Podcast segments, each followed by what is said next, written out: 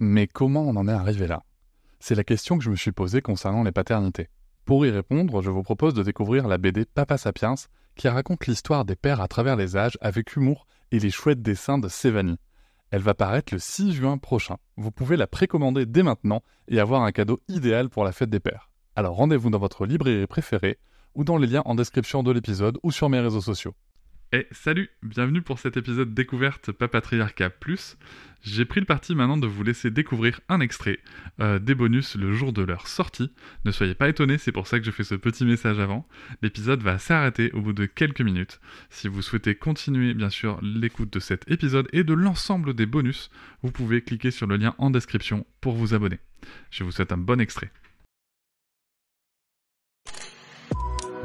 Quelqu'un qui a dit que je peux pas jouer aux poupées et après j'ai pleuré.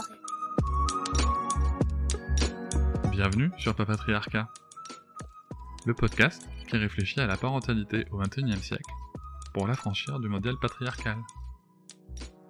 Bienvenue dans cet épisode bonus. Je tiens avant tout à vous remercier énormément car si vous pouvez l'écouter, c'est que vous soutenez mon travail tous les mois et c'est grâce à ce soutien, grâce à cette énergie et à vos écoutes que le projet Papatriarcat peut continuer, que ce soit en podcast ou sur d'autres supports.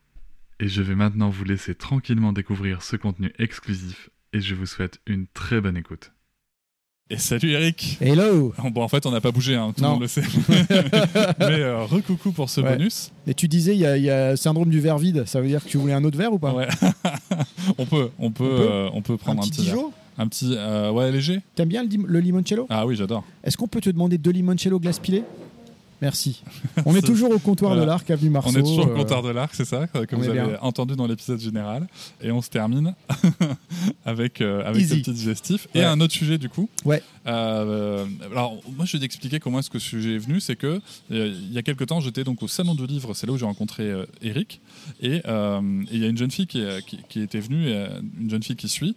Et, et moi, j'ai été très très intéressé d'écouter les ben, co- comment est-ce qu'on peut euh, avoir des rêves, des Mm. rêves euh, de, de, de talent, des rêves euh, de gloire même, en tout cas des rêves de, s'émanciper dans, dans, dans son art et dans sa créativité. Ouais. Et, euh, et ça, c'est vraiment quelque chose que j'ai trouvé très intéressant aussi, de connaître peut-être un petit peu les pistes pour ne pas étouffer euh, les rêves de nos gosses et en même temps les préparer, je pense, à la réalité de ce que Tout pourrait être le parcours. Ouais. Et donc, euh, le thème sera de cet épisode sera donc les enfants et les rêves de gloire. Yes. C'est un thème génial. Ouais, et puis, et puis alors, le- l'exemple que tu cites, il est extrêmement parlant. Et on va tout de suite rentrer dans le vif du sujet parce que hum, la jeune fille en question est une jeune fille qui a euh, 13 ans. euh, que j'ai vue euh, sur, un, sur un tremplin dans l'est de la France euh, performer en jouant une chanson très adulte avec un texte écrit par son, par son oncle. Oui,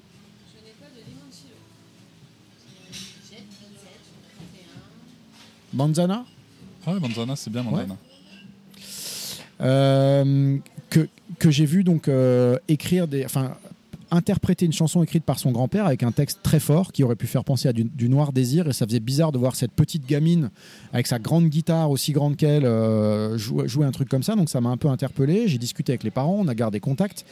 Et il s'avère que dans le répertoire écrit par le par l'oncle euh, il y avait une chanson beaucoup plus euh, adaptée à son âge beaucoup plus euh, happy feel good euh, qui s'appelait Glace à la vanille très summer et que on a décidé avec un copain euh, producteur euh, qui bosse euh, sur énormément d'artistes dont Amir, Kenji et autres de lui faire cette chanson, de lui produire cette chanson sur la base du texte et de la mélodie de l'oncle parce que c'était vraiment cool et d'essayer de signer ça en maison de disque.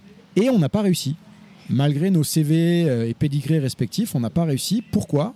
Et voilà, c'est la fin de cet extrait. J'espère qu'il vous a plu. Si vous souhaitez en découvrir plus et découvrir aussi tous les épisodes bonus, mais aussi avoir accès aux épisodes un jour plus tôt et ne plus avoir ni pub ni sponsor, je vous invite à vous abonner à Papatriarcat Plus au lien en description du podcast.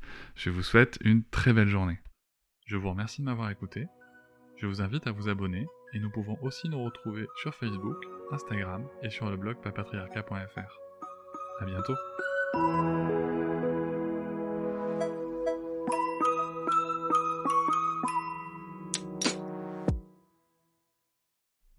Hop, c'est encore moins. Si tu veux soutenir le podcast, tu peux aussi t'abonner à Papatriarcat Plus et découvrir chaque semaine un épisode bonus en plus des 60 déjà disponibles. À découvrir sur tes applis de podcast comme Pocketcast, Castbox ou encore Apple Podcast. À très vite.